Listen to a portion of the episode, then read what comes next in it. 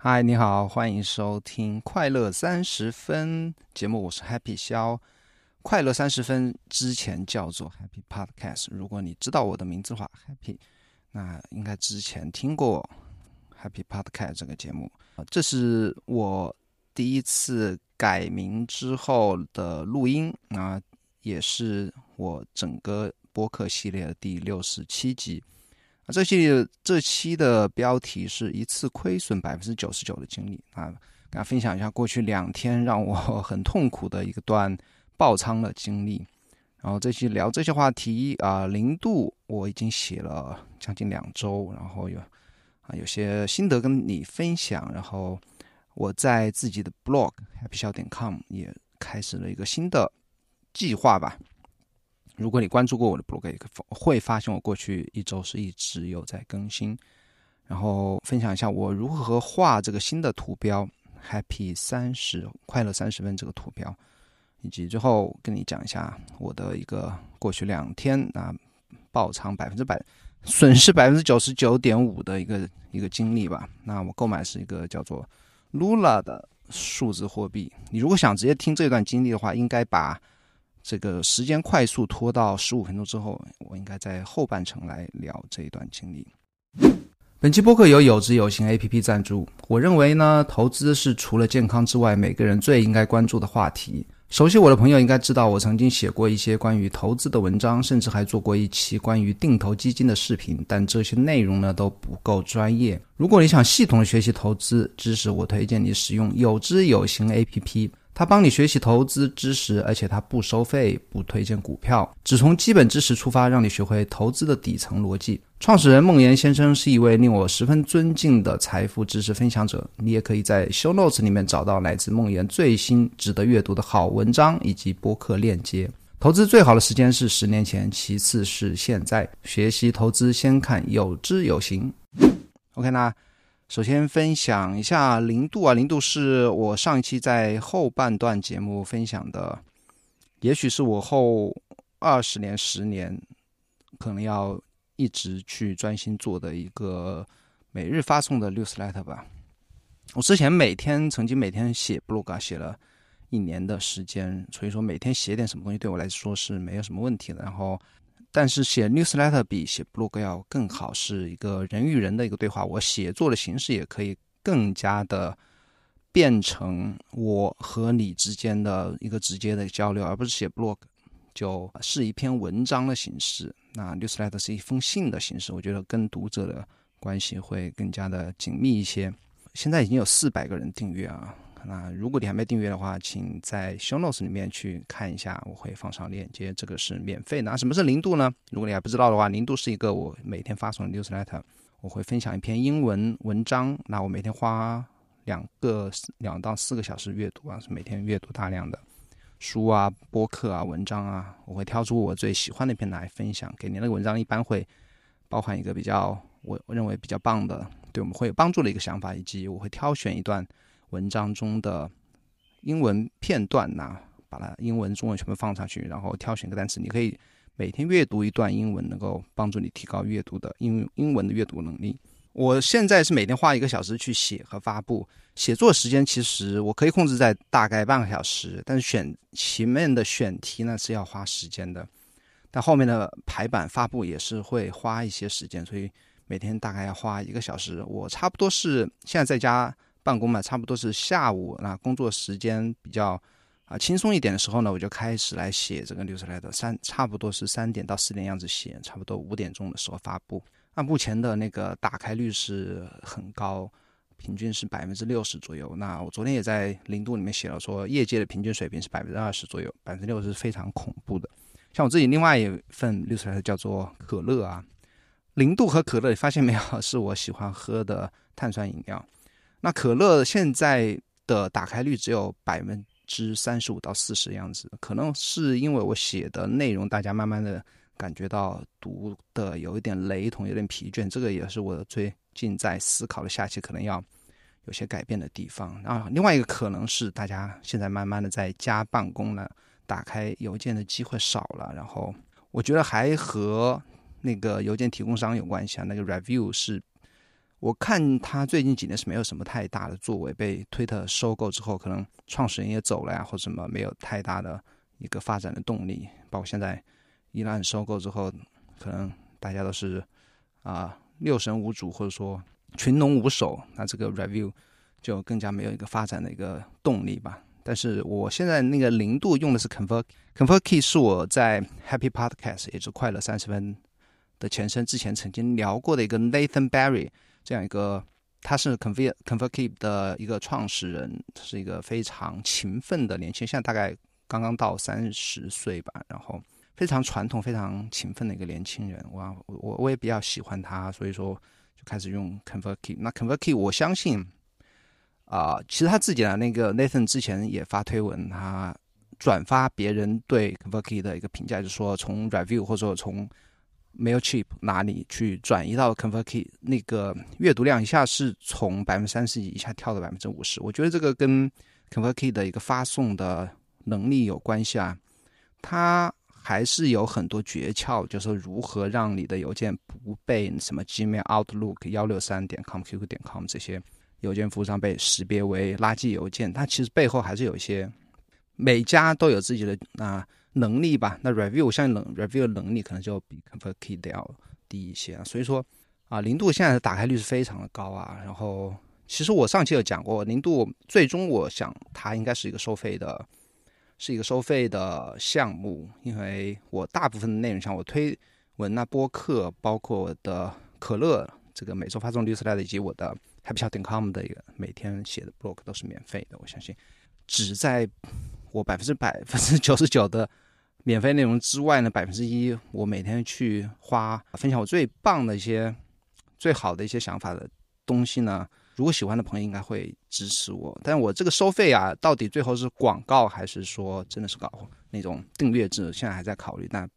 我觉得八成啊、六成以上是会弄那个订阅制。OK，那我现在的 blog，我的 blog happy 笑点 com 断更了很久，从去年十月份就。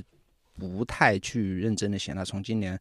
三月份是好像一一篇都没写，三月四月基本上是没写。到五月开始，我应该从上周开始每天更新啊。因为什么呢？因为我要 保持我这个 happy 笑点 com 的一个博客的一个曝光率。我觉得除了 newsletter 之外呢，我这个 happy 笑点 com 这个域名呢，那不管我最后是用啊 WordPress 还是用其他的像什么 Ghost 这种。啊，哪个平台都无所谓，但只要别人记住了 happy 点 com，或者他在收藏夹里收藏了这个网址之外呢，它是除了 newsletter 之外，我另外一个别人不能夺走的一个属于我自己的一个可以慢慢积累滚雪球的一个资产，或者说我的读者和我联系的一个一个途径吧。所以我还在保持这个 HappyChat 点 com 的一个活力，保同时呢增加它的 SEO 的机会。那关于 SEO 呢，其实。呃，我之前忘记听谁一个也是很厉害的一个作家还是谁吧，忘记他哦，是一个作家，网络作家，是那个现在在推特非常有名的一个项目，叫做 Sheep Thirty 什么 For Thirty 吧，就是每三十天写三十篇文章这样一个写作教程的创始人之一。那个人的名字我忘记了，他曾经在一个演讲里说过，什么样的人或者网站或者说或者说 blog 需要去。关心 SEO 呢？只有当你有东西卖的时候，或者说你是一家公司，你是一个 marketing 公司，一个直销的消费品公司，卖香水、卖蛋糕，无所谓卖什么。只有这样的公司，或者说你是一个卖课程的、卖英语课程的，只有当你真的去需要卖什么的时候，你才需要关心你的 SEO。在其他的任何时候呢，你如果只是写 blog，只是写作，你完全没有必要去关心 SEO。当然，这个它。是冲着啊以写作提高写作能力的一个途径来讲，他说他自己在早期啊，才在那个 Medium 上，就是那个非常知名的，大家可以在上面去 po 文章的那个网站啊，Medium，在 Medium 上经常会写出爆款文章，那一篇文章可能几百万人读，几万人、几十万人、几百万人读，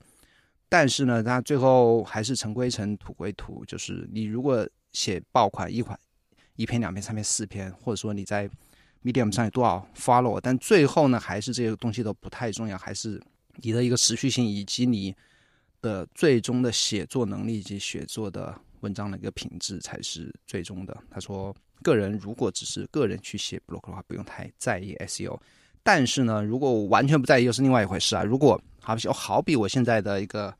呃 Google 的一个数据是大概，我我我回忆一下，就是新增呃每月能够从 Google 上获得曝光的页面数量是一千多次吧，如果没记错的话，一千多次。如果我持续不断的在上面抛文章呢，那这个这个这个数字是会一直去上升的。比方我现在有五百篇文章，那如果我的文章增加到一千篇，它的这个数字自然而然会增加到两千或三千。那如果相我的文章里面的链接或者说那些关键词出现的次数越多，那其实我的曝光机会还是更加多的。我没有必要去在意 SEO，但是。如果不费力的话，就能把你的啊搜索的出现的几率增加一倍或者数倍的话，这个还是应该做的。另外一个就是说，我之前我现在放了些什么内容呢？我没有去重新写，但我如果有想法的话，还是要去写一些 blog 自己的自己的经历或想法的话，我可以写成 blog。但我现在放的是，因为我每天在写零度嘛，现在放的是我之前可乐从二零二零年五月份开始写的可乐，从第一份可乐开始重新编辑之后上传。就我基本上把我之前可乐全部从每一句话、每一句话从结构啊、从句子啊到词语，我都大都有大改。为什么大改呢？因为我现在的表达能力，自己和自己比啊，是比一年、两年前的自己是完全是有天翻地覆的变化。我觉得之前写的，我我就不谈那个华丽与否啊，就是语句是否通顺。然后表达意思是否表达清楚了？然后是否写了太多和读者完全无关的、读者完全没必要知道的信息？那这这几方面呢，我都对我原来的一些流程全部进行了大改，然后全部重新再把它修饰、修改之后呢，重新放到了我的 happy 小点 com。那些这些文章呢，在我初期啊，就 newsletter 刚刚出来写的时候，那二零二零年五月份到九月份吧，那个时候也。总共也就一两百、三四百、四五百、五六百这样的一个读者。那其实绝大部分我的 happy 点 com 的 blog 的读者是读者是没有读过这些 newsletter 的，对对于他们来讲，它并不是一个重复的内容啊。那包括我以后零度了一些，当零度变成一个会员制的话，我还是可以偶尔的把，比方说一个礼拜抽两篇啊放到 blog 上面，大家可以去读，然后也是一个对我零度的一个推广的一个方式吧。然后。以及我之前在 Happy Happy Project 里面写的一些好书要点，我觉得啊，我之所以想大家去重新抛这些内容啊，也是因为听到忘记听到谁了，在博客里说，他说自己为了提高自己那 blog 的一个 SEO 的一个排名，他是在一年时间里面写了五十本畅销书的好书要点，那啊瞬间那个 blog 的曝光率就变得非常高，我觉得这是一个非常棒的一个。一个想法啊，就是说你如果想啊增加自己 blog 在百度也好，我想百度是比较有用啊。百度的一个搜索排名的话呢，你是可以去以这种方式，包括你写畅销书，或者说现在最火的连续剧、最火的电影，只要出来什么包包括事件啊、音乐都可以啊，或者软件，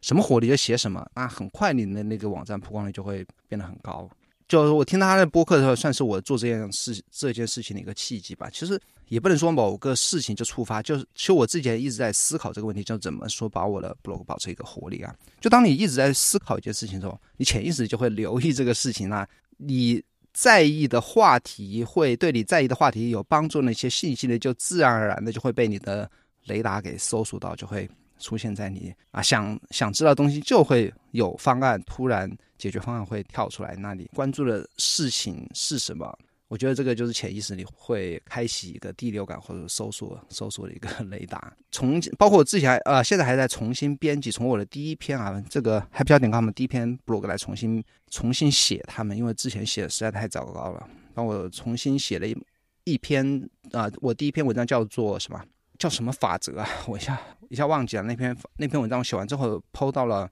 重新修改之后发到推特，那是差不多有一百个人点赞，然后几十个人转发。所以我呃写的好，不能说写的好不好吧，就说你写的方式或者文章呈现的形式，大家愿不愿意读，然后能不能快速的吸收你的想法，这个是可以通过练习来达成的。那很明显，我和自己两年前比是有完全不一样的一个变化。那我已经这么做了一周吧，后面接着要啊，慢慢的把我我相信可以可以持续的放很久，因为我现在六十拉的已经有接近一百期，每个礼拜在写，包括零度，包括乱七八糟东西，可以吗，一直持续不断往上面抛。然后聊一下我画了一个 logo 啊，就是我不知道你现在看不看得到我这个新的 logo，因为它可能从安可和那个叫什么喜马拉雅。我是上传了新的封面，但是缓存到你的那个播客客户端可能需要一点时间。如果你是在小宇宙听的话，应该小宇宙是现在已经有刷新了。如果是什么 Overcast 或 Pocket Cast 的，或者说啊 Spotify 也是有刷新，那其他地方可能看不到。我会把图片的链接放在 Show Notes 里面。那我怎么画的呢？其实，其实我之前画我那个叫做可乐的 Newsletter 的 logo 也是我自自认为是非常有趣的。我先讲一下我怎么画那个可乐的 logo。你如果不知道的话，你可以去看一下我那个可乐的 logo 长什么样啊？你可以敲，现在就敲网址 c o k 一点 d o，你去看一下我那可乐的 logo。我自认为画的还是不错啊，是一个白色底，然后一个黑色的一个可乐罐，然后里面写了零度啊，写了可乐，加上那个网址 c o k 一点 d o。那我是怎么画的？是我在，因为我想画一个可乐罐嘛，然后。其实可乐罐你要搜索图片，或者说那简笔画是太多太多了。但是我是想啊，弄一个那种像我现在的那种铅笔画，说素描，或者说那种漫画形式啊，就漫画形式的这个这个 logo。其实我后来我找在 Google 里面找了很多，啊，发现一个我挺喜欢，就现在这个。但是呢，但是它的那个像素是非常低，可能别人就是。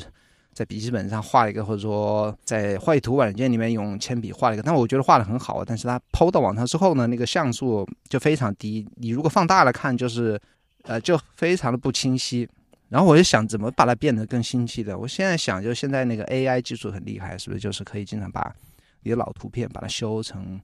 修成什么四 K 或者更高分辨率？我想，哎，会不会就说？我这样一个卡通的图案，我有这样的网站可以帮我修复。然后我一搜就发现有一个中还是中文的啊，而且是免费的。就是说你去那个网站，然后你选择一张你的图片上传之后，他就帮成帮你修复成四 K。然后我就就上传，然后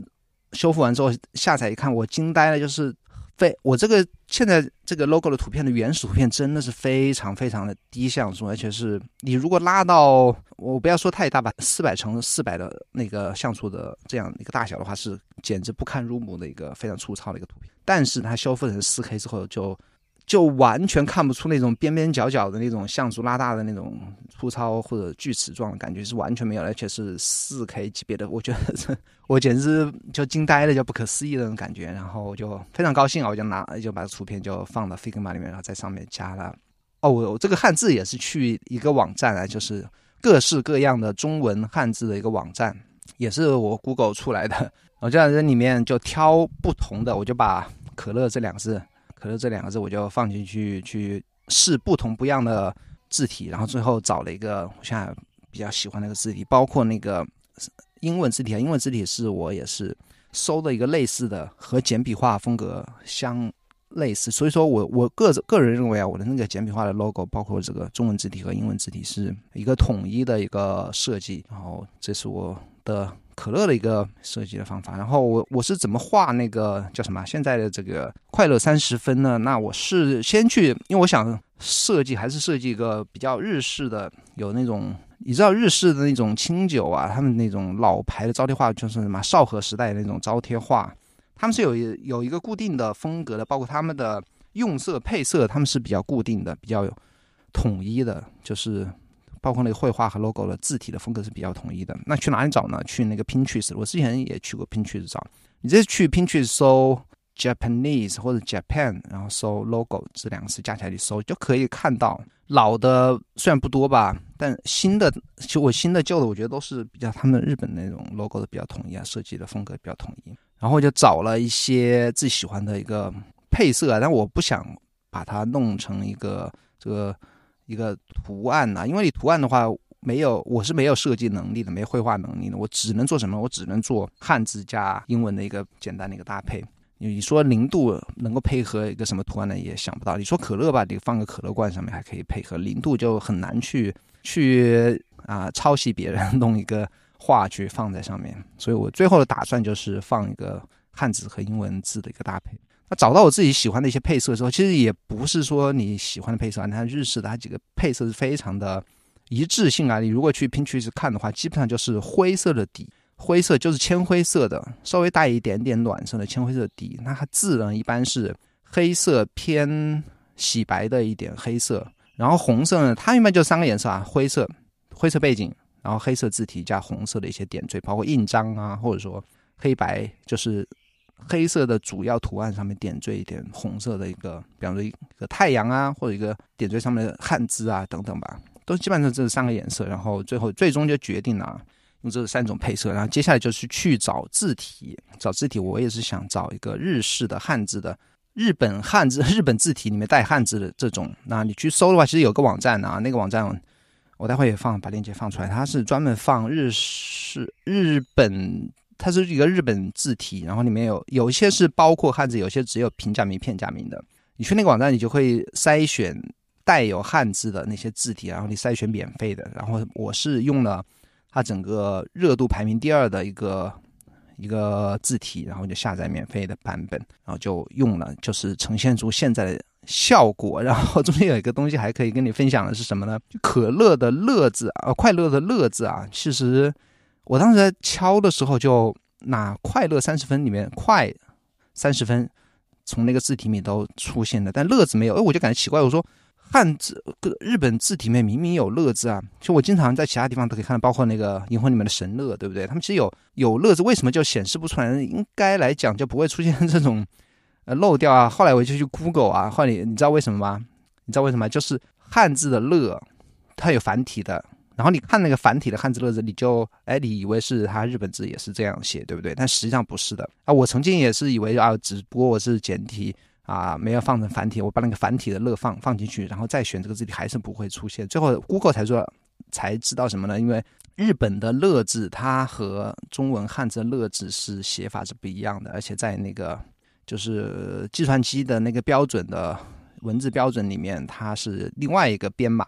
比方说，中国呃繁体的汉字是什么？四个四个字字母组合或者数字零一零一，我我我不知道怎怎么形容这个啊，什么 GB 啊，什么 JP 啊，他们就是日本汉字、中文汉字，啊就它的这个乐字和简体啊繁体的乐是完全不一样的一个另外一个编码。那我把那个乐就放进来，copy paste 放进来之后，它现在就它那个字体就会读出来了。那写法上的确是不一样。就乐的上半部分，那汉字的左边和右边都是一个，我没记错的是个绞丝旁。那日式的乐的，它上半部分中间是个白色的白，那左右是啊，分别是两个两点水。那看起来不错啊，我想我不知道。呃，第一页第一眼看到的人会不会注意到，它这个“乐”其实不是繁体的“乐”字？OK，那这是一点，我觉得一点花絮。然后找好之后，就在 Figma 里面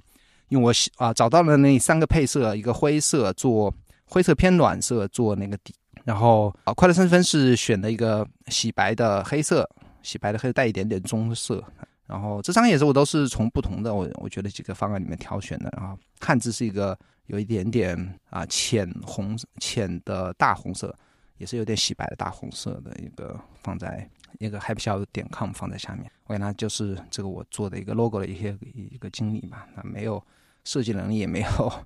啊 没有愿意去花钱去做这个事情。那如果我碰到自己喜欢的设计设计师啊，能够有认识这样的人的话，我还是愿意花钱去别人去帮我做一个。那目前是没有。OK，那最后二十四分钟，最后花十分钟时间吧，五分钟到十分钟，跟大家分享一下我是如何在过去两天的损失我的一笔投资的百分之九十九的金额的。那我买的是 Luna L U N A 这样一个数字货币。我是我说我买的时候在啊推特是有有有发一个帖子，我说我开仓 Luna 开始买了。当时买的价格是，我先讲结论啊，我买的时候是九百分之九十四。总体仓位，我第一笔仓位我就直接买进去了，但我差不多买到总体在上面亏损的仓位的百分之八九十是我第一笔时间买进去的。那后面昨天前天慢慢的它在下下跌到五成六成七成八成，到下下跌百分之九十五的时候，我还在补仓的，最后是补到百分之百。那这个百分之百的仓位是到现在来看是全部都亏损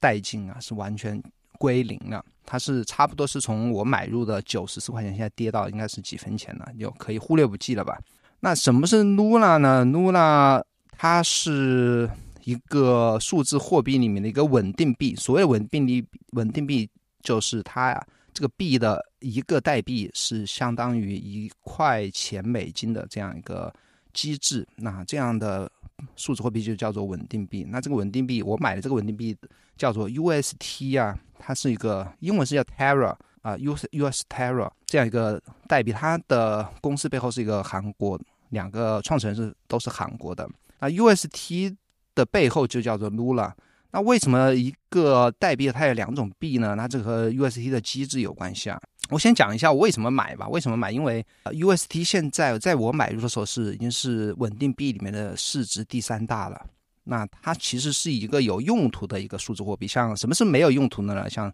Dogecoin，对吧？它只是啊大家在那边炒而已，它是没有一个和真实世界有对等价值的一个或实际用途的一个数字货币呢，包括那些 NFT 啊，就 Apes 或那些 Punks，它也是在真实世界是没有一个完全的一个联系。但 UST 不一样，UST 它在，因为它它背景两个创始人是韩国人，而且它其实创始人之一呢，它是一个韩国最大的在线超市，你可以理解为韩韩国的淘宝的一个创始人，所以它是有自己的实体店，然后它在。它那个商店里面是完全支持你用 UST 去付款会有折扣，包括它在蒙古的普及率非常高，像蒙古去打车啊什么都可以用 UST 来付款。那韩国的普及率也非常高，然后 UST 在过去几年发展的非常快，然后接下来就是一个契机啊，我买入契机是因为韩国现任的总统啊，他是非常的推崇数字货币，所以我觉得它 UST 在韩国包括东南亚的会一个一个很高的一个快速的一个普及率。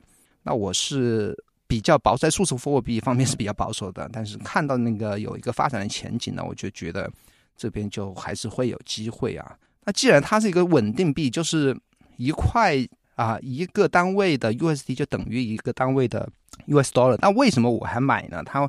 有什么盈利的机会呢？在当时看来，那现在是完全跌光跌光了啊。它是因为背后有个机制，它是叫做算法稳定币，那其他的稳定币。前排名前四、前五的稳定币都是以现金或债券储备来作为它的一个有一个背书吧。比方说，我就和银行现在的那个银行是一样的，就说你银行如果贷出一百万，你在央行那边可能要储备个两百万或者五百万。那对其他的那种稳定币，它都是有对应的美金的储备，但是 UST 没有，UST 是用。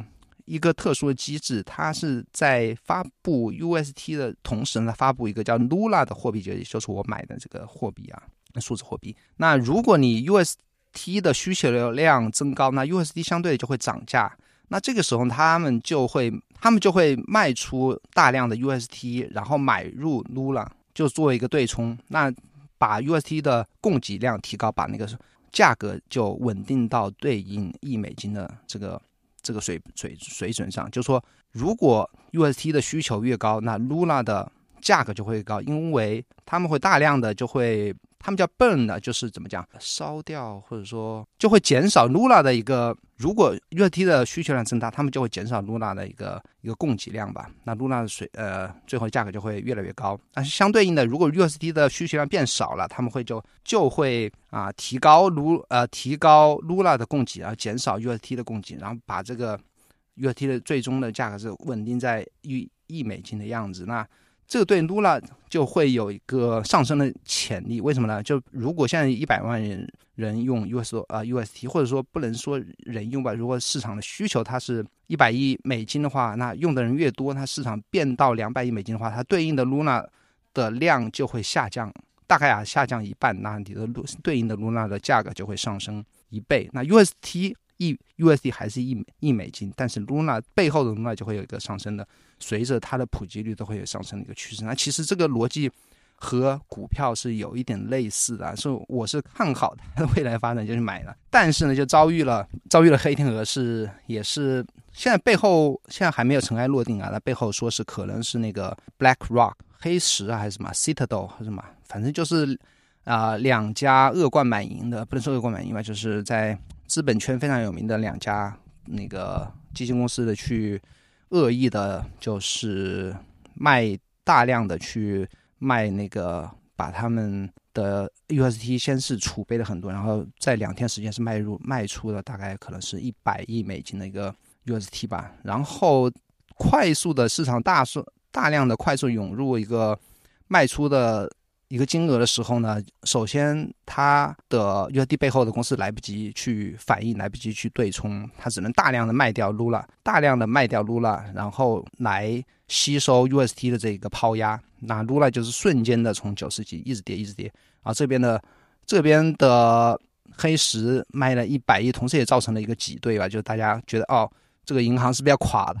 它大大家都在卖，本来是一一比一美金，现在跌到。八十九十六十，这个稳定币就不稳定了，是不是背后出了问题？所以大家引起一个疯狂的抛售，那边疯狂的抛售，那 U C 背后的公司就要不断的承接这个压力，他就不断的去卖卖掉它。露娜，露娜就是两天时间从九，它从九十跌下来是可能过了一周啊，因为之前之前它那个数字货币一直在跌，但是真正的从开始经历这个这件事情呢，是两个两天两个工作日的样子吧，就直接就跌到今天早上，我看是。跌了七七毛钱吧，非常可怕。那我中间还一直在补仓啊，这所以这整件事情啊，我觉得对我来讲损失了，对我来讲还还挺大的一部分资金吧。但是我可能是我终生的一个后半生投资的一个很好的宝贵的经历吧。包括我可以对我的下一代也可以告诉他们这个故事啊。我学到什么呢？学到了还是黑天鹅还是会发生啊。你看起来好像它是一个和实体经济挂钩。看起来他创始人是非常厉害，有实体的公司，看起来前景很好。看起来他们买了比特币作为储备。那我还提一句，他是那个韩国创始人，他叫当物，好忘忘记叫什么名字吧？都什么都矿哦，都矿。他之前买了三十亿美金的比特币作为他的 UT 的储备。啊，最近比特币也在狂这样一个狂跌，为什么？因为他把要把这个储备卖掉来继续吸收那个 UST 的一个一个挤兑啊，那所以说最近比特币也被带崩了，就 是是不是很糟糕？整个事情就是引起这个可以这件事情可以载入史册，我也非常荣幸能够成为其中的一个受害者之一。一个傻叉吧，可以说学到什么呢？风险控制啊，然后黑天鹅永远会发生。你觉得不可能的事情，它在数字货币领域它是更加的可能，因为在实体它可能还有国家的背书，还有监管部门，还有对吧？就是其他的一些安全点。那数字世界是完全没有的。包括耶伦昨天也是借这个机会，就是美联储的一个老大。借着机会也说啊，你看数字货币这么不靠谱，哪怕它是一个稳定币，所以他们可能也是美国想借此机会要抛出他自己的那个数字货币吧。因为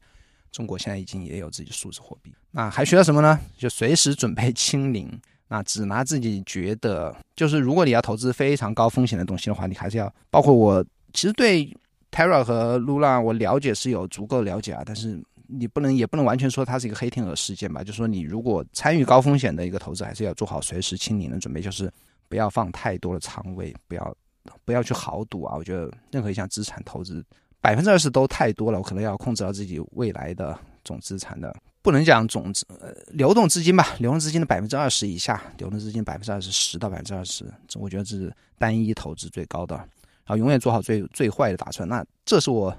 经历过第一次啊，我之前可能腰斩呐，跌了百分之十，股票跌了百分之三十、二十啊，这都都经历过。但是清零啊，两天时间清零，这是我对我来讲是一个非常大的一个震撼的事件啊。希望你如果听到这里的话，我觉得参与数字货币，不管是啊现在的什么 NFT 啊，或未来会出现各种新式的。数字货币，我觉得还是数字货币还是会有它自己的一个发展的未来。但是你如果参与其中任何一个项目的话，现在项目就数不清那个成千上万个项目，参与任何项目的话，还是要做好我刚才讲的那打算。黑天鹅是永远会发生，然后你要做好清零的准备。那这笔钱你就当它已经丢到水里是收不回来了。OK，那这是我本周想分享的一些故事。如果喜欢这个节目的话，请帮我在苹果播客留下好评。那我现在这样去会去看苹果播客啊，那已经二十六个朋友给我好评啊，很多人给我留言，但是呢。中国区播客，我感觉它还是和小宇宙一样，它是一个人为的在控制的一个，就没有你收听量和你的好评和我留言和互动，它是根本不 care 你的，他想推荐谁就推荐谁，他根本也没有一个什么收听排行榜、热度排行榜，或者说一个互动排行榜，完全没有的，就是我看你顺眼，我就把你放上去；我看你，嗯，你你觉得你一般般，或者就是像我这种。名字又很土的，那就根本就没有机会。但是呢，我相信，包括我觉得推特会有一天会进入中国一样的。我觉得中国的这种播客市场，还是有机会会和国外去同步。那人质的部分会少一些的可能性还是存在的，所以大家还是帮我去继续五星好评，包括留下你的留言，我会在节目里念出来。那如果你还没订阅我的律师的话，请订阅我的可乐和零度，我是非常用心的去在写这两份律师的。至少，如果你不能从我的故事里分收获想法，你可以慢慢的可以观察我的写作的一个 一个风格吧。我觉得，包括每天晚上其实都在学习。啊，copywriting 我觉得特别有趣啊！你可以看，慢慢看到我把很多技巧用在写六十 e 上，六十 e 上面。OK，那咱们下礼拜四再见喽！记得去我的 happy 消点 com 去看看我每天发布的 blog。那咱们下礼拜四再见，拜拜。